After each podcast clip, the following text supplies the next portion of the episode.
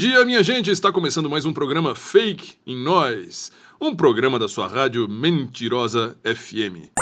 Utilidade Pública.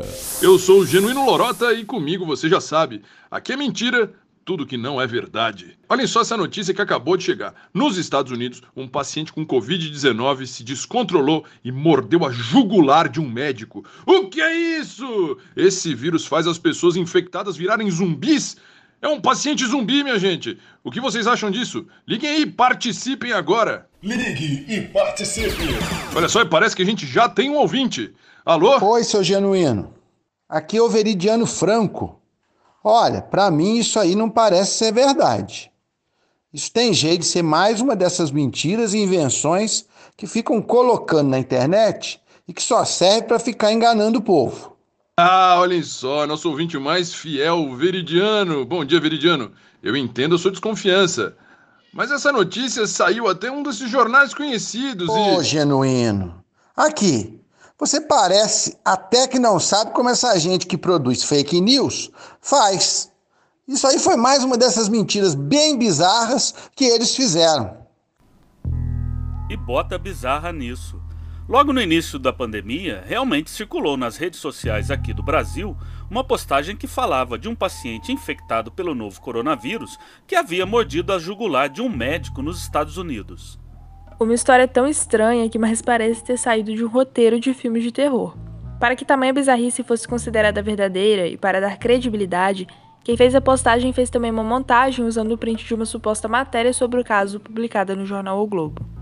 A montagem ainda usava de um link falso que, quando acessado, direcionava para uma reportagem sobre as posições criacionistas do presidente da CAPES, a coordenação de aperfeiçoamento de pessoal de nível superior. O link usado para direcionar a suposta reportagem do jornal O Globo remetia à página desse jornal no Twitter. Só que ao invés de usar o link curto com o domínio realmente usado pelo jornal, o globo.bo, usava outro domínio, o t.com. Esse é um detalhe que passa despercebido Ainda mais quando somos tomados pela surpresa e pelo impulso de logo disseminar uma postagem que chega em nossas redes sociais, sem investigarmos se ela é verdadeira ou mais uma fake news. Esse é um exemplo da típica montagem mentirosa que engana quem somente lê as manchetes das notícias e não lê a reportagem. Por isso, pessoal, antes de tudo, vamos investigar e comprovar se o que passamos em nossas redes sociais é verdade. No que diz respeito a essa postagem sobre o tal paciente canibal, não temos fatos suficientes para acharmos que estamos em alguma espécie de apocalipse zumbi. E é isso, pessoal. Não vamos nos deixar levar por essas aparentes notícias que não passam de genuínas lorotas. No episódio de hoje, começamos o nosso mês do Halloween, com uma série das fake news mais bizarras sobre a Covid-19. Ficamos por aqui, mas o combate às fake news continua. Esse foi um episódio do Infocast, uma produção ligada ao projeto de extensão Infocast Informação Checada contra a Infodemia de Fake News sobre a Covid-19, um projeto do IFSudeste MG. Eu sou Larissa de Bem. E eu sou Rony Santos. Nunca é demais relembrar. Verifique qualquer informação antes de passar para outras pessoas. Conhece alguma pessoa que acreditaria uma fake news bizarra como a do paciente zumbi? Nos ajude a combater a desinformação mandando esse episódio para ela. Agradecemos a sua atenção e te esperamos no próximo episódio.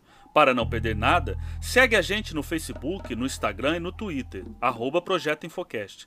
Continue se cuidando. Até a próxima.